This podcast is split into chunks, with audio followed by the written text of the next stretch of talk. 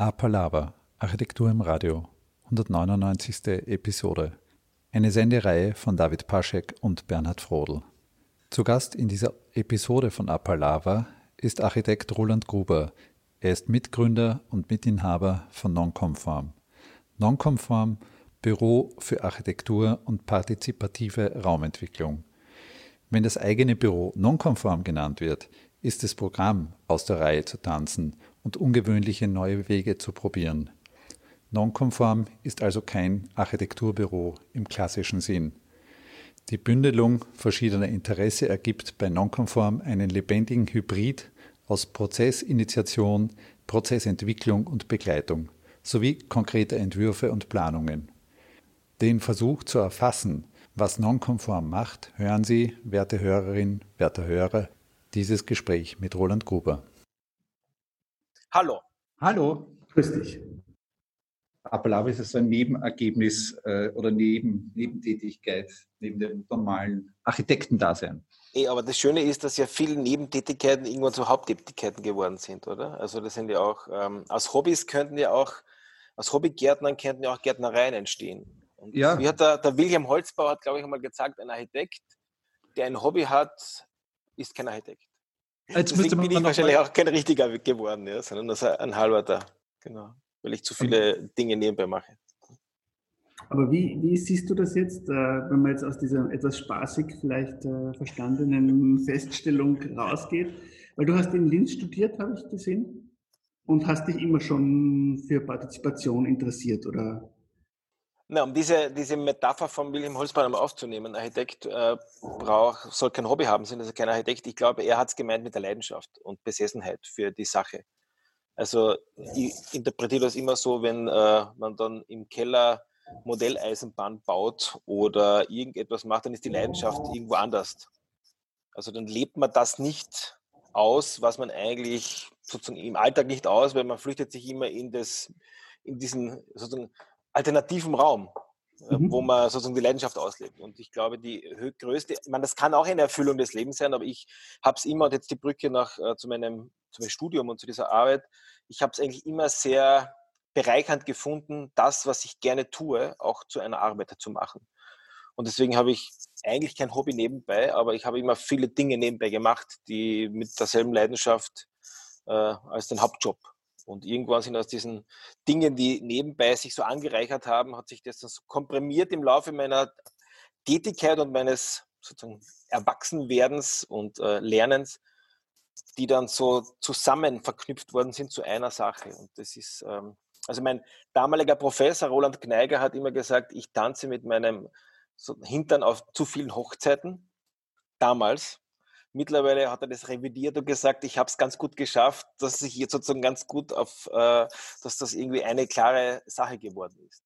das ist sozusagen in dieser Ernte, in dieser Suchphase, in dieser frühen Phase muss man ja links und rechts vieles ausprobieren. Und das Beteiligen, weil das die Frage war, das Beteiligen, gemeinsam mit Menschen etwas entwickeln, war eigentlich immer da, von Beginn an. Also ich kann mich gar nicht erinnern. Ich habe immer ein bisschen mir schwer getan, aus dem Nichts einen Entwurf zu machen für eine Aufgabenstellung. Also ich habe Architektur studiert und dann kann ich mich erinnern, da war eines der ersten Aufgaben war ein irgendein Projekt zu machen, ich weiß nicht, freie Aufgabenstellung und dann habe ich mir überlegt, was mache ich denn da? Und dann komme ich aus einem Tourismusort in Kärntner Bergen und habe dann mich beschäftigt mit Tourismus, habe relativ viele Interviews gemacht und auch Leute getroffen und aus diesen Gesprächen und aus diesen äh, Annäherungen ist eigentlich der Entwurf dann entstanden. Ein Antitourismusmuseum habe ich gemacht. Also ich wollte eigentlich damals, dass der Gast eine ganz blöde, äh, wie soll ich sagen, ganz ein ganz blödes Projekt, ein saublödes Projekt, weil ich bin mit Gästen aufgewachsen, links und rechts, also zwischen Hotels drinnen hatten wir ein Haus und dann war ähm, die Aufgabe, die müssen ja irgendwas Gutes tun für den Ort, damit sie etwas erleben dürfen. Und wir haben so eine ganz kleine Kirche und immer gedacht, die gehen ja einfach immer in diese Kirche. Man müsste rund um diese Kirche einen was ich, ganz hohen Stacheldrahtzaun bauen. Und dann äh, ein Eingangstor, wo irgendein Akt passiert. äh, damit, damit irgendeine Art äh, was Bewusstseinsbildung äh, entsteht und dann dürfen sie erst rein. Und dann habe ich wirklich dieses Antitourismus, äh, was im Museum, weiß ich nicht, das, wie das genau geheißen hat, aber es war dann so ein riesiger Zaun rund um diese Kirche rundherum und dann eine Art Klo äh, erhöht mit, einer, mit einer Herzel drin, also ein Holz, eine Holztoilette man musste darauf gehen und erst wenn man sich sozusagen gereinigt hat, also irgendwie einen Akt der Rein Reinigung vollbracht hat, ist die Tür aufgegangen und man hat auf der anderen Seite runtergehen können, dann in die Kirche rein. Und dann weiß ich noch ganz genau, mein erster Professor damals, der ist leider schon verstorben, der Friedrich Goffitz, hat gesagt, mein Gott, Gruberle, hat er gesagt, du kannst doch nicht irgendeinem Gast sagen, dass er in dem Moment scheißen muss, äh, scheißen soll, wenn er muss. Das geht ja nicht. also, ja gut, das hat jetzt eigentlich nichts unbedingt mit dem Thema zu tun, aber äh, die Entwicklung dieses Projektes ist aus vielen Gesprächen und aus Interaktionen entstanden. Und das hat sich eigentlich wie ein äh, roter Faden durch meine Arbeit durchgezogen. Also Menschen sind Bücher, habe ich immer irgendwie so festgestellt. Ich liebe den Dialog mit Menschen, die Auseinandersetzung. Und äh, das ziehe ich dem echten Bücherlesen vor. Äh, also mit so einem Anti weiß ich nicht, aber mit so einem Nicht-Tourismus-Ansatz könntest du ja derzeit in Österreich oder in vielen Teilen von, von Österreich durchaus reüssieren. Also wenn du da jetzt äh, die eine oder andere Idee entwickelst, könnte man damit ja, könntet ihr damit in eure, in eine eurer Ideenwerkstätten gehen, oder? Ich bin mit dem Tourismus im Reinen. Das war damals so in dieser äh, Sturm- und Drangperiode ich musste immer nett sein zu den Gästen, weil direkt neben unserem Haus ist die Promenade vorbeigegangen und hat immer geheißen, die Gäste bringen uns sozusagen unseren, sozusagen, dass wir uns ernähren können als Familie und deswegen muss man immer nett sein. Und dann bin ich, habe ich mich mal hinter Bäumen versteckt und wenn die Gäste vorbeigekommen sind, habe ich, bin ich rausgesprungen und habe gesagt, Grüß Gott. und dann haben die einen halben Meter in der Luft gehabt und gesagt, ach, das sind aber nette Jungs hier, diese Einheimischen. also das, das war meine Sozialisierung. Und ich habe das aber mit dem Tourismus irgendwie dann schon abgelegt. Also einen ganz, ganz gesunden Hausverstand zum Tourismus aufgebaut. Der gehört dazu. Österreich ist ein Land, äh, Gastgeber sein und interessanterweise ist für unsere Arbeit sind Tourismusorte gar nicht so das Hauptthema geworden. Ja, also wir haben viel eher mit Orten zu tun, die wenig mit Tourismus am Hut haben. Es kommen jetzt ein paar Tourismusorte dazu. Ich schätze, wir haben ja was in 200 Tourismusorte in Österreich.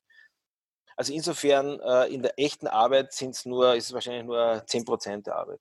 Die Auseinandersetzung mit Zukunft von Gastgeberschaft und die Ausbeutung der Natur und was da alles dazugehört. Ja. Das ist und äh, interessanterweise ist aber so, dass wenn man sich die Akteurskonstellation in einem Tourismusort ansieht, schaut es ja komplett anders aus wie in einem Ort, wo kein Tourismus vorherrscht. Also in einem, wo kein Tourismus vorherrscht, ist es eine also ganz normale Situation. Da gibt es die Machtverhältnisse ähm, Bürgermeisterei und äh, rundherum und dann vielleicht noch irgendwie die Gewerbetreibenden, die einen oder anderen in einem Tourismusort gibt es sowohl sozusagen die Gemeinde als wesentlichen Motor, dann gibt es in der Regel die Vereinigung der Tourismusbetreiber, also der Tourismusverband und diese Organisation. Und der dritte Teil ist die, ähm, alles was mit Infrastruktur zu tun hat, also Bergbahnen oder Thermen oder was auch immer in irgendeiner GmbH. Und diese Dreieckskonstellation ist in der Regel extrem kompliziert, weil da ist jeder dem anderen neidig und das, diesen gordischen Knoten muss man da versuchen zu durchbrechen und zu verstehen, damit das weitergeht. Weil die einen sitzen da drinnen, die anderen nicht. Da ist es politisch so besetzt, da so besetzt. Also das ist schon eine Komplexitätsstufe höher, würde ich mal sagen. Du hast vorher über die verschiedenen Stränge äh, in, in, deiner Jugend oder in, deiner, äh, in deinem Architekturarchitekt werden oder in deinem Coach werden gesprochen. Und diese verschiedenen Stränge haben sich ja quasi in dem Büro nonkonform und alle, äh, also alles, was quasi sich in, dem, in diesem Klein- oder Großkosmos nonkonform tut, hat, hat, sich das ja äh, so ein bisschen gebündelt. Also auch quasi äh, so wie Verein Landluft oder eben Ideenwerkstätten, Coachings für Gemeinden und Akteure, aber auch Architektur. Sehe ich das richtig? Da hast du das vorher damit gemeint, dass sich das quasi jetzt äh, bei dir äh, synergetisch in diesem Büro so zusammenlagert?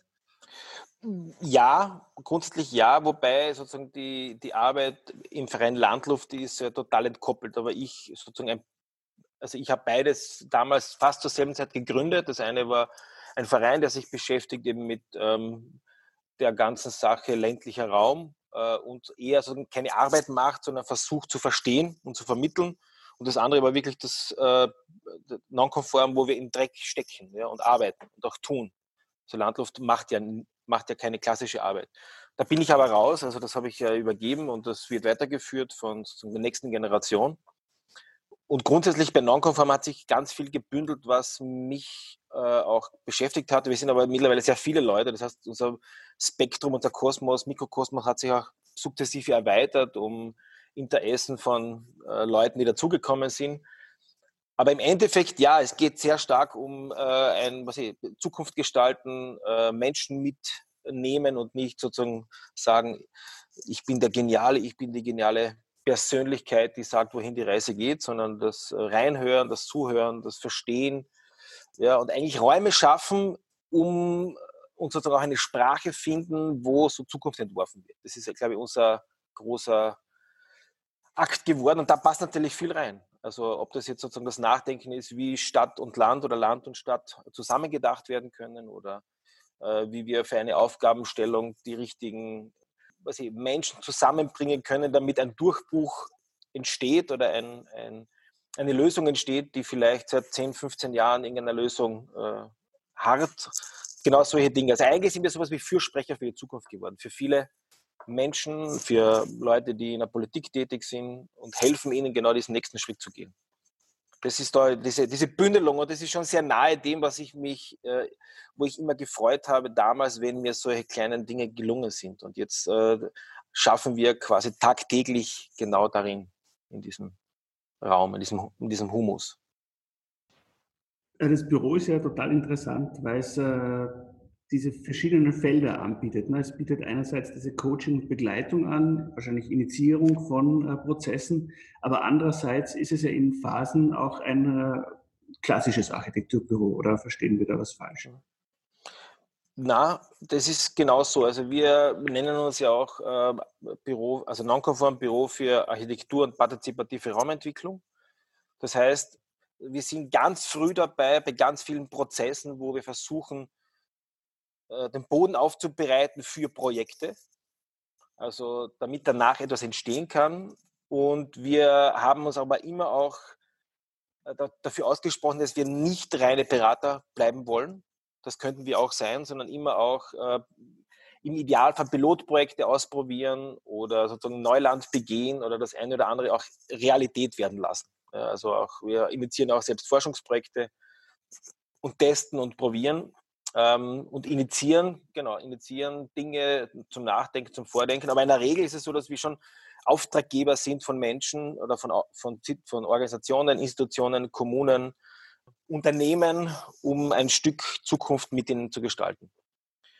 Und der Unterschied ist jetzt, äh, wenn man natürlich öffentliche Auftraggeber hat, ist ja klar, dass die, Auf, die Auftraggeberrolle ja irgendwann endet, weil äh, wir sind Vorbereiter dann in der Regel für einen Wettbewerb oder für eine Art von irgendeine, äh, ja, wo sich mehrere dann über diese Aufgabenstellung ähm, Gedanken machen können.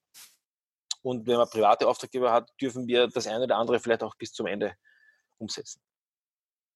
Ist das im Vorfeld schon klar, wo das äh, endet und wo es weitergeht? Oder ist es eher situativ zu entscheiden von euch? Ja, das ist ziemlich situationselastisch. Bei den meisten, also bei öffentlichen Auftraggebern ist es in der Regel klar, dass es bis zu einem gewissen Punkt führt. Wir wissen aber, wenn wir beauftragt werden, nicht genau bis zu welchem Punkt. Also was klar ist, wenn wir, wenn uns irgendjemand äh, anfragt, äh, wie zum Beispiel, äh, wir haben hier, was ich in der, im Stadtzentrum eine große, was ich, Nachverdichtung zu machen, irgendwo im Zentrum, äh, und da ist schon klar, dass wir natürlich jetzt einmal schauen, in welche Richtung könnte das gehen, wen müssen wir da alle dazu holen, wie könnte ein Lösungsweg, ein Prozess ausschauen. Und am Ende gibt es eine Art von Vorschlag, Empfehlung, die dann im Stadtrat, Gemeinderat äh, übergeben wird, dort vielleicht beschlossen wird.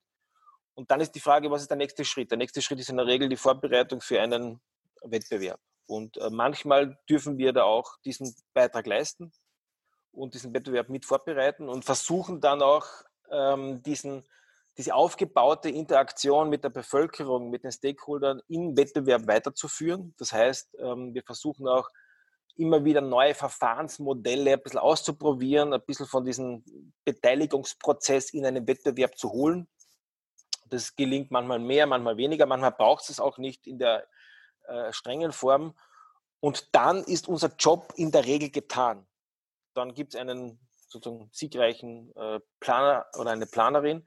Dann wird umgesetzt und manchmal ist es so, dass wir dann auch während dieses Planungsprozesses dabei bleiben und sowas wie ja, die Beteiligungsphasen ein bisschen mitmachen, also dass bei den einen oder anderen Planungsworkshops dann auch die Nutzerinnen noch dabei sind, beziehungsweise auch bei der Eröffnung und bei der, bei der Besiedelungsphase das eine oder andere neue, die, die vielen neuen Möglichkeiten ausprobiert werden können. Also das ist aber sozusagen ein bisschen eher, kommt nicht allzu oft vor. Ja, könnte man durchaus mehr machen, aber das ist sehr schwer zu transportieren, würde ich mal sagen, dass das benötigt wird, weil sich ja, das ist in Österreich ist das nicht die Gewohnheit, würde ich mal sagen. In Deutschland auch nicht, ja. Wenn ihr eine Ideenwerkstatt durchführt, ist es, kann es dann auch dazu kommen, dass ihr daraus ein, äh, dass daraus dann auch ein Planungsprojekt für euch äh, daraus hervorkommt? Bei äh, öffentlichen Auftraggebern äh, eher nicht. Ja. Also bei privaten Auftraggebern kann es sein. Aber das widerspricht sich ja nicht. Das ist quasi, also wenn wir, da, da ist die Anfrage bei privaten Auftraggebern ja so, dass sie äh, ein konkretes Projekt anfragen, was äh, gelöst werden soll. Und da beginnen wir quasi mit dieser Phase Null und versuchen sozusagen den Entwurfsprozess genau in diese Richtung zu leiten. Dass wir dann sozusagen auch die, also die, die räumliche Lösung genauso entwickeln, wie wir es mit der Ideenwerkstatt äh, gewohnt sind. Wie gelingt es euch bei diesen Ideenwerkstätten so quasi immer neu und frisch mit den Leuten zu beginnen? Weil man hat es ja schon oft erlebt, wenn als von eurer Seite als Akteur, man weiß ungefähr, was kommen kann, äh, aber man muss trotzdem auf diese Leute eingehen können. Gibt es da irgendeine Methode, die ihr verwendet, damit das äh, für jede Gemeinde frisch bleibt eigentlich? Also wir freuen uns natürlich für je, bei jedem Auftrag äh, wie ein kleines Kind. Das ist wie ein Kindergeburtstag. Wir haben auch irgendwann mal Slogan ausgerufen, äh, Partizipation ist äh, kein Kindergeburtstag, obwohl er so locker, leicht und simpel sein soll. Aber jeder, der Kinder hat, weiß, wie anstrengend die Organisation eines Kindergeburtstages ist, wenn da 15 äh, halbpubertierende herum äh, sozusagen tigern. Genau, dieses, diese Lockerheit versuchen wir auch in unsere Arbeit einfließen zu lassen. Jedes Projekt ist einzigartig und soll total viel Spaß machen. Und da stellen wir die Teams auch dementsprechend zusammen, dass immer auch junge Leute, die ins Büro kommen, äh, zum Zug kommen und tun dürfen und sich ausleben können. Und die, diejenigen, die schon mehr Erfahrung haben, werden dann irgendwann zu Coach und zu Begleitern. Und wir haben auch bei unseren Prozessen den Otto und die Ida. Äh, die Ida sind die inhaltlichen Personen und die Ottos sind die organisatorischen Personen und die, das ist sozusagen immer so ein, ein Rad, das in sich greift. Und wir eröffnen uns auch permanent neue Felder. Also wir haben so eine Art ähm, in unserer Organisationsstruktur einen Aussichtsturm etabliert. Das ist sowas wie der, der schaut immer in die Zukunft. Das ist unsere Forschungs- und Entwicklungsabteilung. Und in diesem Aussichtsturm sitzen äh, eine Menge Leute drin aus dem Büro. Und da dürfen wir uns immer für eine gewisse Zeit im Jahr neuen widmen. Und das ist natürlich etwas total Spannendes. Also Neuland begehen, einmal schauen, egal was rauskommt. Und da entstehen auch neue Aufgabenfelder. Unter anderem die äh, Beschäftigung mit Unternehmen. Das jetzt, wird immer mehr, also so eher so nach dem Motto familiengeführten Unternehmen äh, in die Zukunft äh, begleiten. Das heißt natürlich, die familiengeführten Unternehmen, von denen gibt es in Österreich ganz viele und in Deutschland auch ganz viele. Also wir arbeiten fast 50 Prozent Österreich, 50 Prozent Deutschland. Ähm, die stehen ja vor großen Herausforderungen. Die Übergabe an die nächste Generation, der Umgang mit Immobiliensachen, die Weiterentwicklung des Unternehmens selbst, äh, die Veränderung der Arbeits- und Bürostruktur. Äh, die, also das ist sozusagen ein total spannendes Feld und wir dürfen da jetzt schon einige begleiten äh, in der Suche nach Antworten, wohin die Reise in die Zukunft für diese Unternehmen gehen kann. Ob das jetzt sozusagen Brauereien sind oder Nahversorger oder äh, sozusagen im, im, Bankwesen, also nur so kleine, äh, spannende Milieus. Und das ist eine ganz andere Arbeit, wie wenn du das mit Gemeinden machst, logischerweise. Weil äh, mit Kommunen heißt das, dass Bürgerinnen und Bürger, äh, denen gehört mehr oder weniger die Macht und die gewählten Repräsentanten sind die, die für gewisse Zeit äh, ein bisschen mehr zu sagen haben bei diesen familiengeführten Unternehmen ist es ja sozusagen Privateigentum. Und da sind Methoden andere, da sind die Techniken andere, aber das, was sich bei uns durchgezogen hat, ist genau die Art des Arbeitens, dass wir eben nicht im Büro sitzen und diesen, wie soll ich sagen, diese gemeinsame Zukunftsreise gehen, sondern immer vor Ort für eine gewisse Zeit ein Büro aufschlagen, uns einnisten, ob, also in einer Gemeinde, in einer Stadt, im, äh, und eben in Unternehmen oder in der Schule und äh, erst dann wieder nach Hause fahren, wenn es gelungen ist, diese Lösung gemeinsam äh, festzumachen. Das kann manchmal sehr, sehr stressig sein und anstrengend sein, weil wir erzählen am Beginn immer, dass äh, wir in ein paar Tagen es schaffen, ja, wo vielleicht viele Jahre nicht weitergegangen ist. Also gerade auch so bei Unternehmen, wir reden schon seit 10, 15 Jahren über diese Aufgabe und wissen nicht, wie wir es angehen. Und wir sagen, ne, wir schaffen es in drei Tagen, dass wir die Lösung haben. Also das hat steppert, wie, wie schafft sie das? Ja, das ist jetzt ja doch 15 Jahre aufgebaute Expertise. Äh, viele Methoden und Werkzeuge, die wir im Koffer haben und je nachdem, wie die, diese, wie soll ich sagen, die Aufgabe ist, erzeugen wir quasi ein richtiges Menü dazu, damit am Ende dieses, äh, ja, damit am Ende äh, das sagen wir so, das, das Gericht, äh, das ideale Gericht gekocht werden kann, was wir dann gemeinsam verspeisen. 30 years of my life and still trying to get up that great big hill of hope for a destination. I realized quickly when I knew I should that the world was made of this brotherhood of man for whatever that means. And so I cry sometimes when I'm lying in bed just to get it all out what's in my head. And I, I'm feeling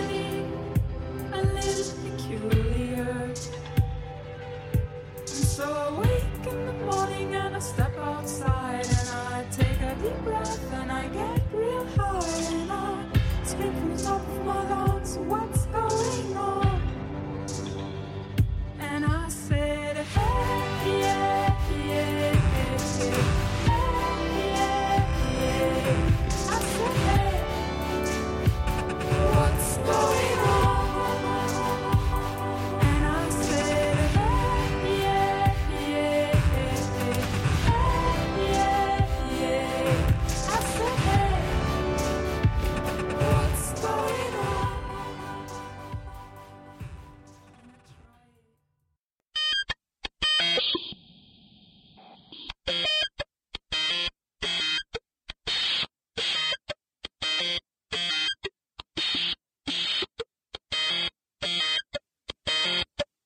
Appelava, Architektur im Radio. Heute im Gespräch ist Architekt Roland Gruber von Nonconform, Büro für Architektur und partizipative Raumentwicklung.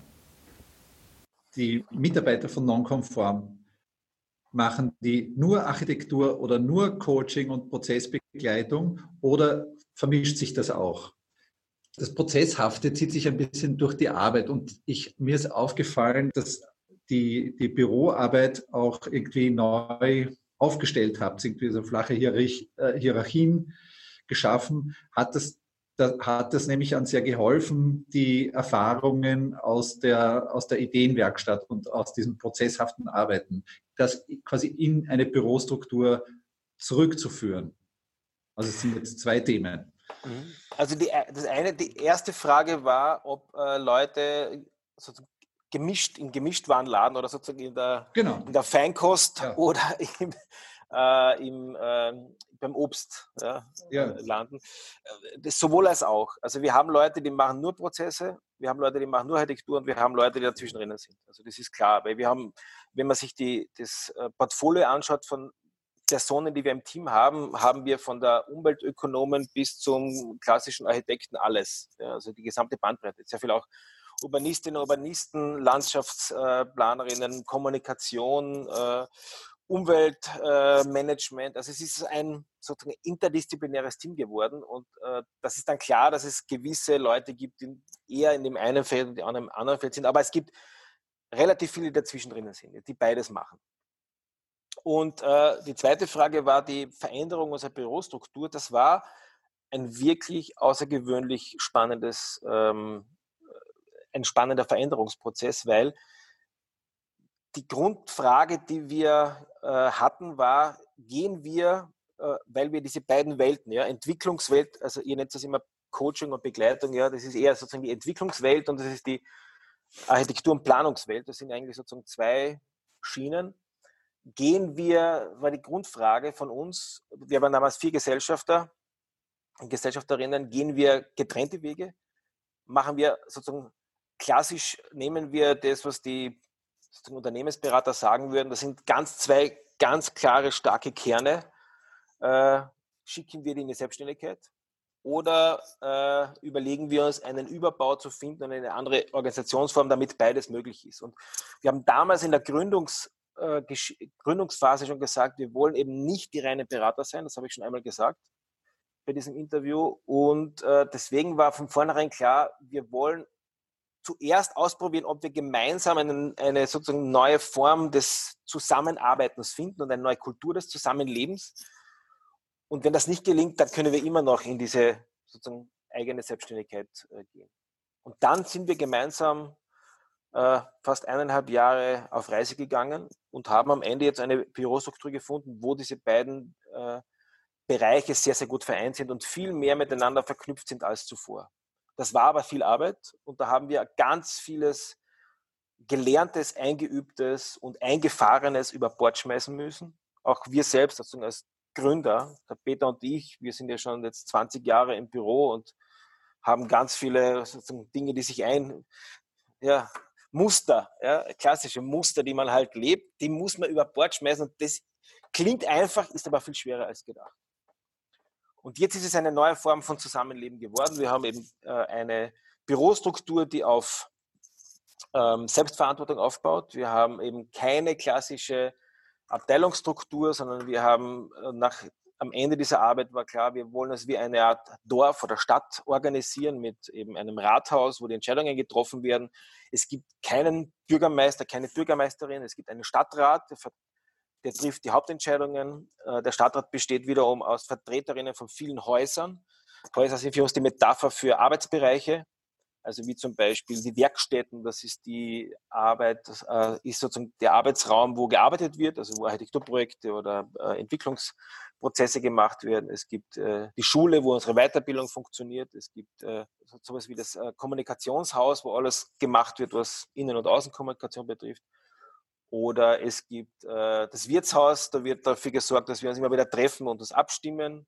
Und so gibt es eine Menge andere Sachen, unter anderem auch den Aussichtsturm, wo wir in die Zukunft schauen.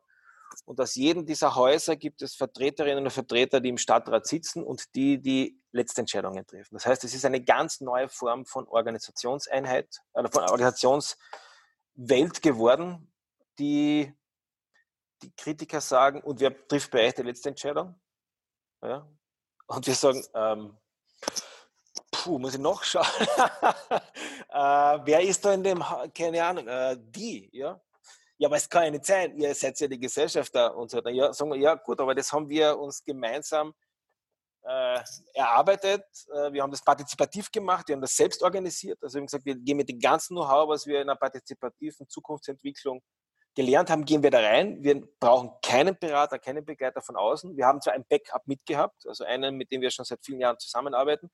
Der war dabei, aber der ist nur selten eingesprungen, weil wir gesagt haben, das testen wir mal selber. Und dann waren natürlich immer wieder an magischen Momenten und Punkten, wo wir gewusst haben, und wie jetzt weiter.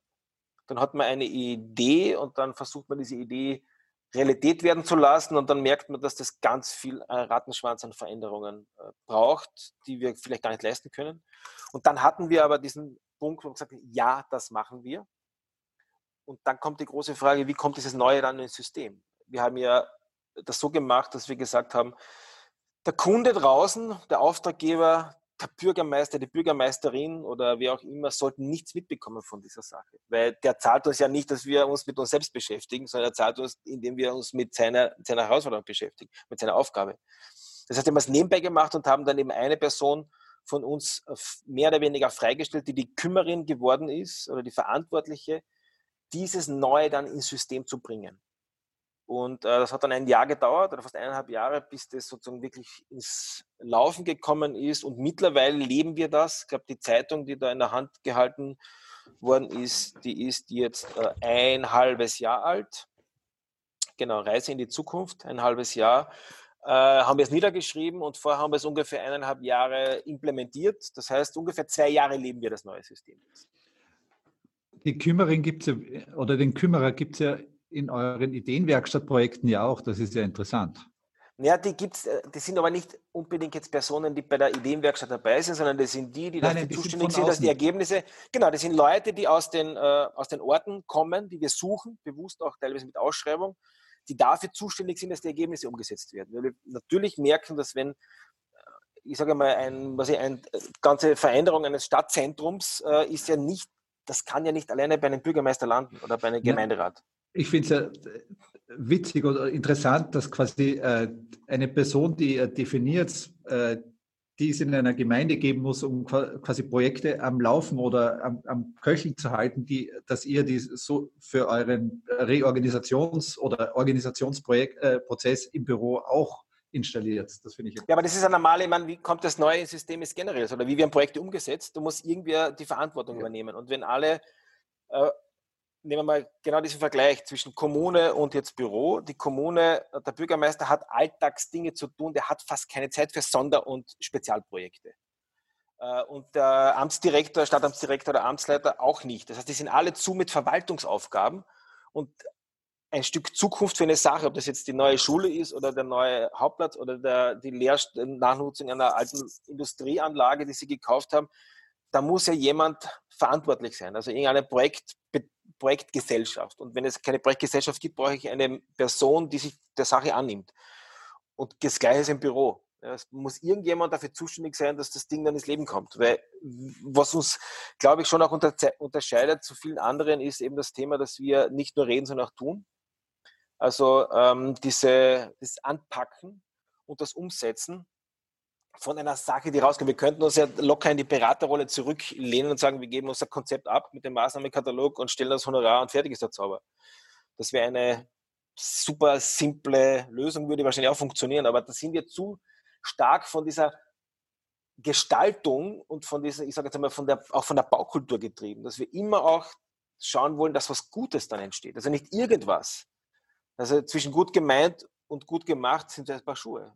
Und gut gemeint ist, ich gebe ein Papier ab und äh, hinter mir die Sintflut. Äh, wichtig ist, dass dann, dass wir das Geld am Konto haben, aber gut gemacht heißt dann auch dafür sorgen, dass dieses äh, sozusagen die Dinge, die wir entwickelt haben, gemeinsam, dass die dann auch Realität werden. Und da brauche ich eine Personengruppe oder eine Person, die das in die Hand nimmt. Und genauso haben wir es im Büro auch gemacht. Deswegen ist das sehr schnell gegangen. Deswegen haben wir äh, das auch wirklich leben dürfen und leben es jetzt. Und äh, für mich persönlich war es schon klar, früher 20 Jahre in einem Büro zu sein, heißt, man übernimmt ganz viele Tätigkeiten. Am Beginn haben wir alles selbst gemacht, wie wir zu zweit angefangen haben.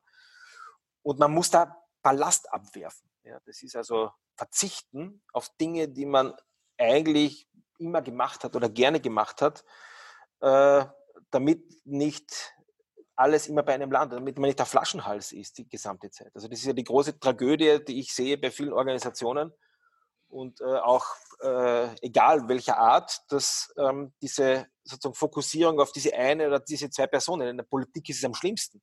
Dieser Flaschenhals, ja, der ist äh, der Albtraum eigentlich für gelebte äh, Kooperation.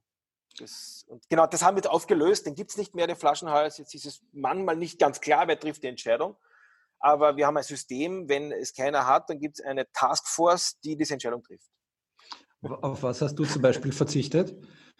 Ich habe ganz viele Dinge verzichtet. Wir haben, das muss man sich so vorstellen. Wir das ist ja auch eine Frage des Zeitmanagements, nicht? Weil irgendwann 40 Leute, da kann man irgendwie auch nicht mehr äh, alle, alle wichtigen Entscheidungen treffen. Also ja, aber, die, aber bei einem Projekt zum Beispiel oder Genau, also Projekt ist das eine, aber man ist ja immer noch, man denkt ja immer den gesamten Organismus mit. Man muss sich das so vorstellen, dieses Loslassen. Wir hatten da ein, ungefähr in einem Raum wahrscheinlich ähm, 20, 30, 40 Quadratmeter Wand, an einer Wand eine, eine Struktur äh, von diesen Häusern mit Rollen. Also jedes Haus hat Rollen. Ja, also im Aussichtsturm zum Beispiel ist es jemand, der ist dafür verantwortlich, dass das Budget eingehalten wird für das Geld, was der Aussichtsturm, die Forschung und Entwicklung bekommt. Es gibt Leute, die dann Projekte machen. Es gibt Leute, die äh, das irgendwo vertreten und so weiter. Und das Ganze haben wir durchgespielt mit diesen ganzen vielen Häusern. Und am Ende war klar, äh, der erste Akt war, dass alle, also eigentlich das gesamte Team, geht durch und trägt in diese Rollen rein, an wo sie gerade, äh, wo sie sitzen und für was sie zuständig sind. Und das sind ja, wir haben ungefähr, ich glaube, an die was, 80, 90 Rollen gehabt. Und dann war irgendwie klar, ich habe fast überall irgendwie meinen, äh, sozusagen meinen Buch gemacht. Ja. Da denke ich mir, das ist ja Wahnsinn. Ja. Für was muss ich da und da und da mitreden, wenn es eh so viele gibt, die das machen?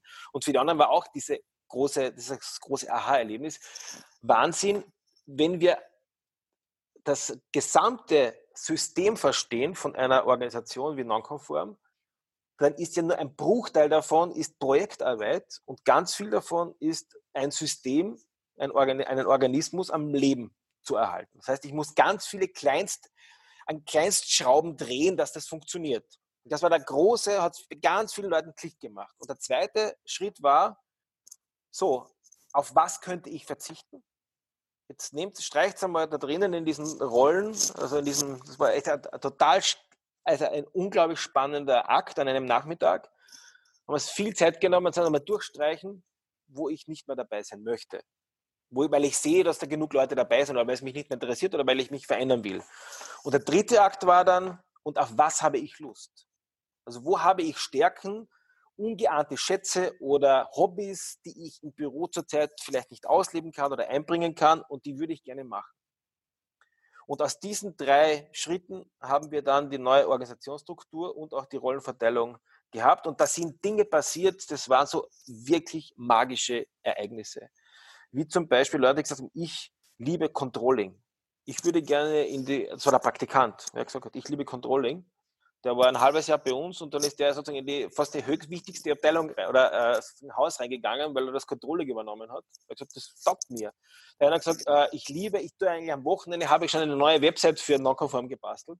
Äh, und ich würde ich gerne präsentieren. Ich würde gerne, dass wir die IT, die wir ausgelagert hatten, ins Büro holen, weil eigentlich ist meine heimliche Leidenschaft alles, was mit IT und dieser Sache zu tun hat. Das ist spannend. Der andere hat gesagt, ich würde total gerne mich mehr um die Kommunikation kümmern, aber äh, das habe ich ja gar nicht gewusst, dass ich das darf. Und so haben sich Biografien gedreht und verschoben und äh, Leute konnten ihre Leidenschaften und ihre Stärken jetzt auch ins Büro einbringen und nicht sozusagen nebenbei, also das kommt fast auf den Ausgangspunkt vom Gespräch zurück, also das Hobby versus äh, der Job. Und eigentlich ist es jetzt bei vielen gelungen und wir haben dann auch eine Evaluierung gemacht, ähm, sind auch ein paar Zitate in dieser Broschüre drinnen, da, dass Leute sagen, also ich, obwohl ich eigentlich äh, nur einen Job mache, mache ich den mit voller Leidenschaft und Begeisterung und bringe mich bei Dingen ein, die ich eigentlich gar nicht müsste. Und das ist eigentlich gelungen. Also wir haben eine Identifik Identifikation und eine, ähm, wie soll ich es nennen, eine Emotionalisierung mit dem, was wir tun, zustande gebracht, dass viel mehr Leute das Gesamte mitdenken und nicht nur mein Stück Projekt. Also genau jetzt in dieser Phase, Corona-Phase, wo wir gemerkt haben, wir müssen das Digitale jetzt auch mit unseren sozusagen nach außen tragen, haben wir jetzt fast eineinhalb Monate Ausnahmezustand erzeugt, weil da ist ganz viel zum Aufarbeiten gewesen, wie das gehen kann und mit Testen und Reallabor und so weiter. Und wir haben gemerkt, dass da was 25 Leute 30 Leute volles, mit voller Leidenschaft dabei sind, dieses neue Ding zu fassen, auszuprobieren, äh, zu testen, zu scheitern, wieder neu aufzubauen und jetzt läuft's. Und jetzt ist es nicht so, dass ein, zwei Leute das tun, sondern jetzt machen es plötzlich. Heute haben wir Vormittag große Sitzung gehabt, sozusagen Online-Workshops äh, und äh, sehr viel sozusagen Online-Partizipation zu machen. Und mittlerweile sind 50, 15 Personen, die das ziemlich gut äh, können. Ja, also eine Zoom-Session sprechen, also sozusagen ist, ist einfach, aber sozusagen ein Stück Projektarbeit drinnen zu machen und mitzuschreiben beim Live-Flipchart und äh, zu moderieren und dann vielleicht mit 30 Leuten das zu machen, das ist eine echte Herausforderung. Und mittlerweile sind wir viele Leute, die das können. Und das geht nur, weil wir so eine Verbreiterung zustande gebracht haben und viel von uns am Ballast abgeworfen haben und andere dürfen das jetzt äh, sozusagen auch eintauchen in diese geile Arbeit. thank you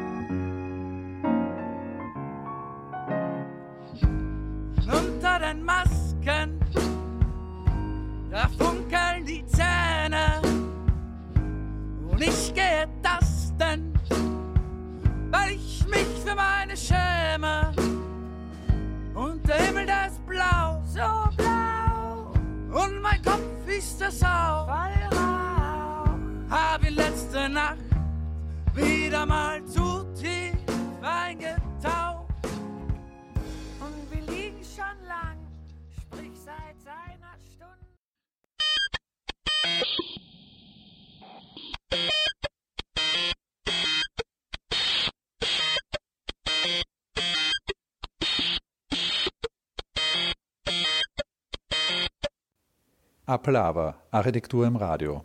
Heute im Gespräch ist Architekt Roland Gruber von Nonconform, Büro für Architektur und partizipative Raumentwicklung.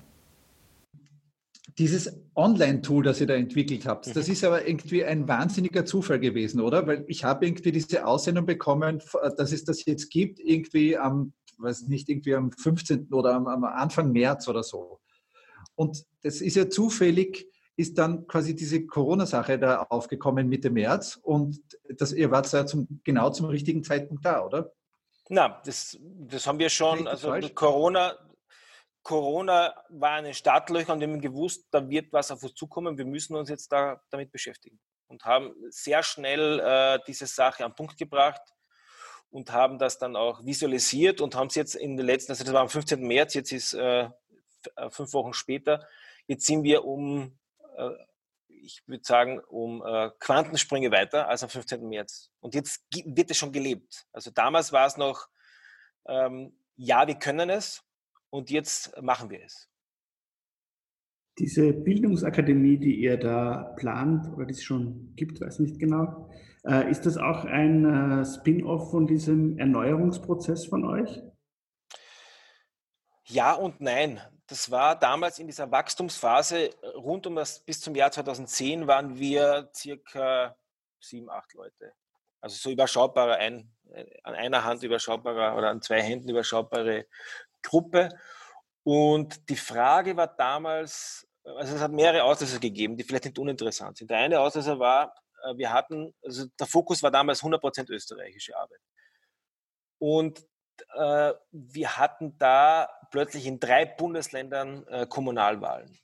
Und mit einem Schlag hatten wir wenig zu tun. Das heißt, wir haben gute Leute gehen, äh, entlassen müssen, weil plötzlich, wenn du in einem Bundesland Wahlen hast, dann ist ja fast ein Jahr Stillstand. Und dann war die erste Entscheidung, wir müssen auch unseren, äh, wir müssen ein bisschen Österreich unabhängiger werden. Das heißt, wir müssen darüber hinausgehen über die Grenze. Und das zweite ist, wir müssen eine gewisse Größenordnung aufbauen, damit uns das nicht mehr wieder passiert. Und wenn wir über die Grenze hinausgehen, gibt es sowas wie den Radius von zwei, drei Stunden, ähm, wo man sozusagen ganz gut arbeiten kann. Das heißt, wir werden eher auch in dezentrale Zellen uns aufdröseln müssen. Also nicht mehr alles von einer Zentrale aus. Und ich war der Erste, der gegangen ist. Ich bin dann 2008 nach Kärnten gezogen. Also ich sitze ja hier in einem äh, Dorf, im Coworking Space, den ich am, im Leerstand am Dorfplatz äh, mitinitiiert habe. Das heißt, ich war so der Testballon, geht das überhaupt dezentral zu arbeiten? Und äh, auf Basis dieser Erfahrungen haben wir das dann weiterentwickelt. Und dann war die große Entscheidung, wenn wir jetzt also wenn wir dezentraler arbeiten und wir wollen unseren Arbeitsspektrum erweitern, dann werden wir wahrscheinlich mehr Leute werden, dann müssen wir Wissen weitergeben. Und wir müssen einmal versuchen zu erklären, was wir tun. Das war damals sozusagen nicht das Thema, da haben wir es einfach gemacht. Und dann war klar, ähm, wenn wir mehr Leute werden wollen, müssen wir die Leute trainieren, müssen wir unser Wissen so kommunizierfähig machen, dass wir zuerst einmal unseren Leuten versuchen zu transportieren, wie wir arbeiten. Weil ich kann in einer Universität Architektur lernen. Ich kann aber auf keiner Universität das, was wir machen, lernen. Das gibt es nirgends. Ja? Also es gibt Mini-Ausbildungen, ein paar postgraduale Sachen, aber das ist sehr viel Learning by Doing gewesen. Also lustvolle Beteiligungsprozesse irgendwie so ins Leben zu rufen. Ähm, da musst du moderieren können, da musst du eine Ahnung von Projektmanagement haben, da musst du eine Ahnung von Architektur haben. Also es sind viele Dinge. Gibt es keine wenig Vorbilder. Und dann haben wir wirklich so Salami, in der Salami-Taktik haben wir dann eine Salami-Scheibe äh, nach der anderen runtergeschnitten und versucht, das zu benennen, was das ist wie moderiert man eigentlich und was heißt für uns moderieren? Wie geht man mit Spinnern um? Wie geht man, äh, wie organisiert man einen äh, was ich, atmosphärevollen Arbeitsraum? Was ist eine Werkstattsituation herzustellen in einem Leerstand? Was auch immer. Wie ladet man ein? Wie macht man das mit im digitalen Raum und so weiter? Und da haben wir begonnen, die interne Weiterbildungsakademie ins Leben zu rufen. Die hat Nonconform Akademie geheißen, schon im Büro und durch das, dass wir das kommuniziert haben, dass wir das haben, hatten wir von außen auch immer wieder Anfragen. Dürfen wir mal, haben gehört, bei euch ist so lässig äh, das Arbeiten, das ist so anders, das ist äh, irgendwie macht Freude, ihr habt so, lacht die ganze Zeit und trotzdem macht sie tolle Dinge. Also irgendwas muss da was Magisches dahinter sein. Äh, dürfen wir mal mitfahren zu euch auf die, auf die Reise? Äh, man gesagt, ja, das geht schon, aber das ist dann schon sehr komplex, wenn du, das ist eine eingespielte ein eingespieltes System. Da muss also in diesen drei Tagen muss jedes kleinste Steinchen zum anderen passen, damit wir diese, was, das Ergebnis produzieren können. Und da haben wir gemerkt, dass es schwierig ist, wenn Leute einfach nur so dabei sind. Die stören mehr, als was sie bringen.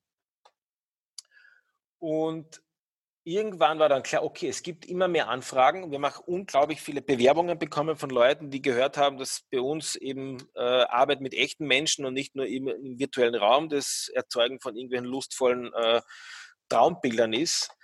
Und aus diesem Grund ist dann die Idee entstanden, das Ganze für Externe zugänglich zu machen. Warum sollen wir unser Wissen nur für uns behalten? Wir wollen ja, dass viel mehr gute äh, Entwicklungsprozesse ins Leben kommen und haben dann begonnen, das anzubieten am Markt. Und mittlerweile, es war dann auch fast zwei Jahre jetzt, drei Jahre Arbeit, dass das Ding greift und funktioniert.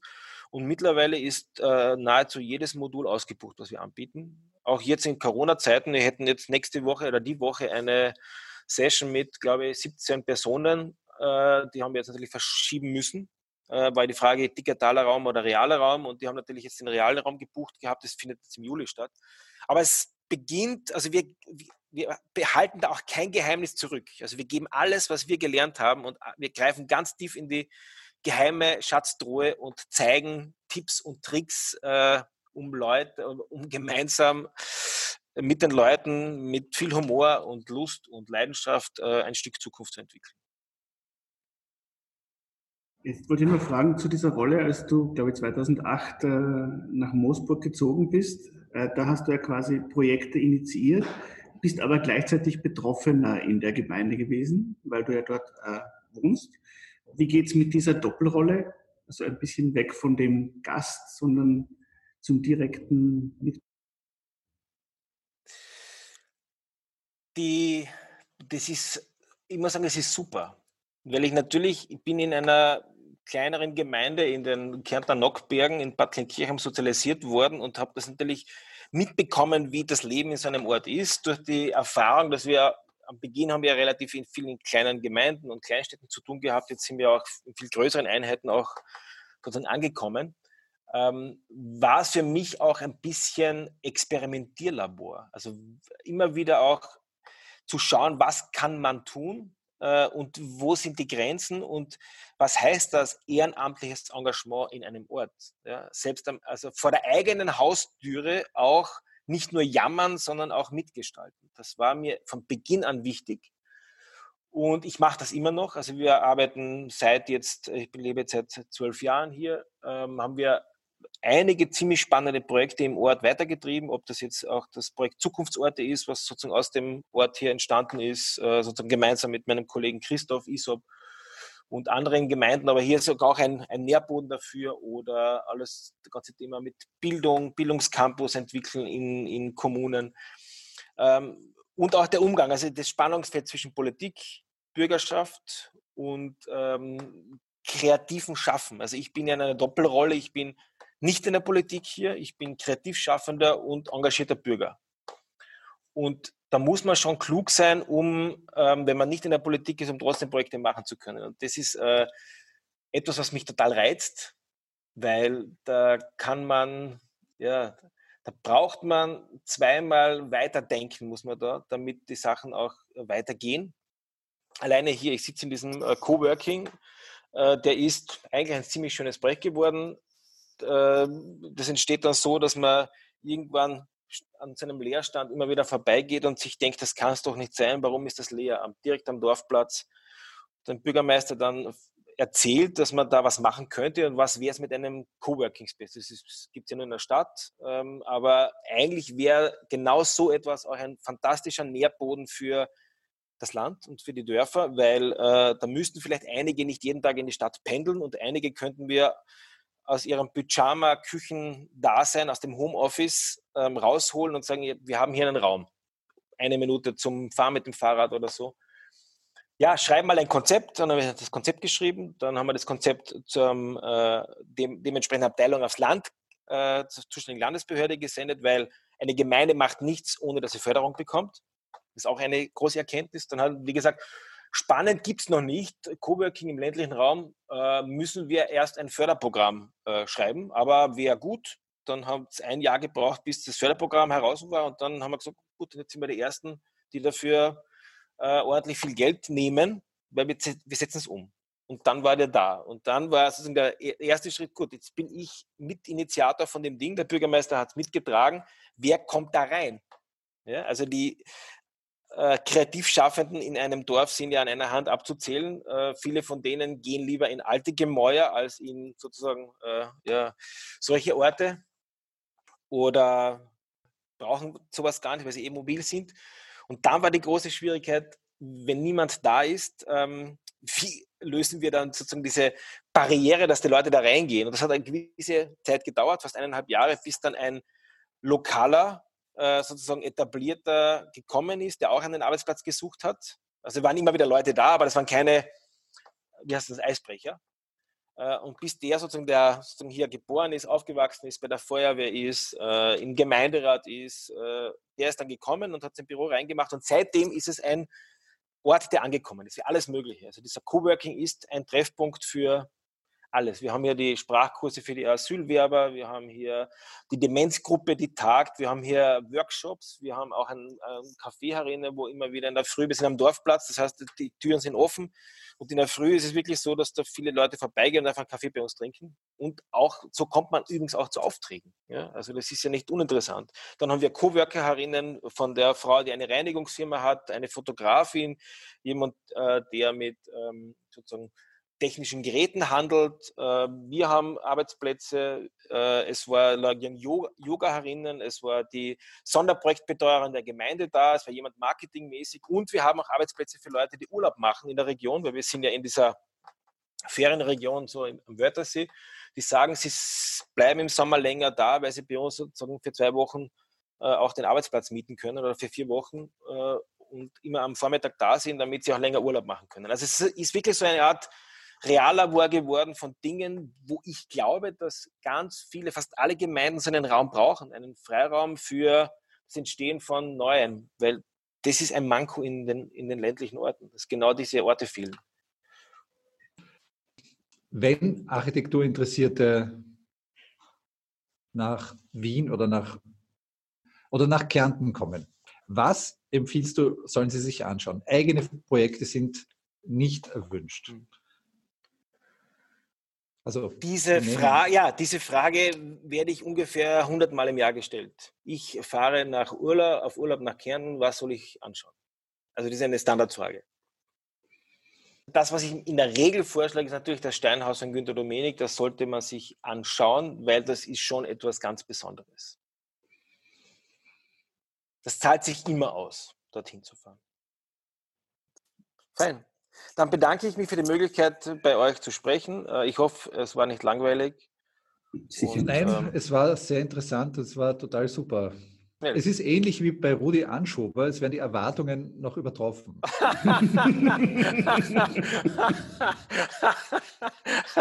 das ist nicht schlecht. Ja. Gut, ich meine, es ist besser wie das Gegenteil, oder? Sozusagen. Ja.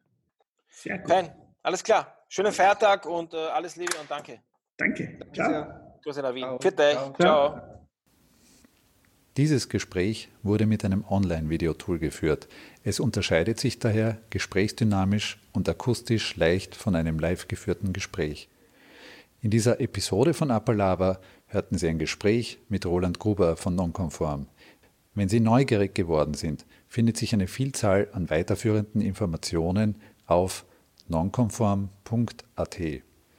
Alle Appalava-Sendungen können Sie frei herunterladen über appalava.com. Diese Sendung hören Sie in Wien auf Orange 94.0 sowie in Innsbruck auf Radio Freirad. Appalava kommt zu seiner 200. Episode auf Orange wieder am Montag, den 1. Juni um 13 Uhr. Salü sagen David Paschek und Bernhard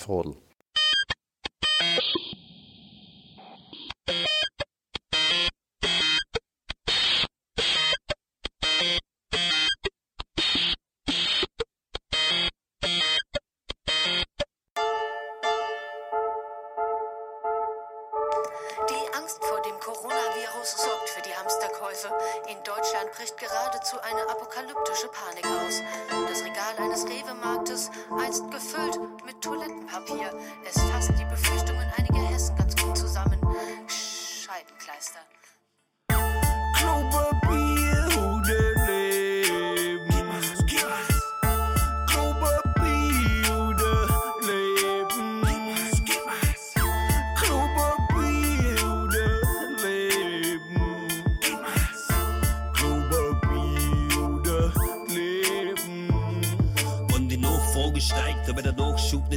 Frodel. der Preis. Wir holen die weißen Rollen. Morgenweiß, egal ob hart oder weich, wir horten den Scheiß. Die Devise in der Krise wird der Schwarzmarkt reich. Wenn das Leben auf einmal noch mehr die Arschkarten zeigt und uns zum Überleben nicht das Einfachste bleibt, kommt die Arschkatzelzeit. Aber warten ohne gleich. Erst wenn's richtig eskaliert, sind die Angst etabliert und der Schaden dann so groß ist, dass er sich nicht minimiert. Erst dann rennt die Geschichte so richtig geschmiert. 16, 8 oder 4, rohen Klopapier. Wir stapeln ganze Backen im Tresor hinter der Tür. Es ist so schnell drauf geschissen, aber wer tut uns auswischen. Aber ist dann infiziert, aber irgendwie müssen wir ausmisten. Wir werden uns doch nicht wie die Wüden mit der Hand in den Arsch auswischen.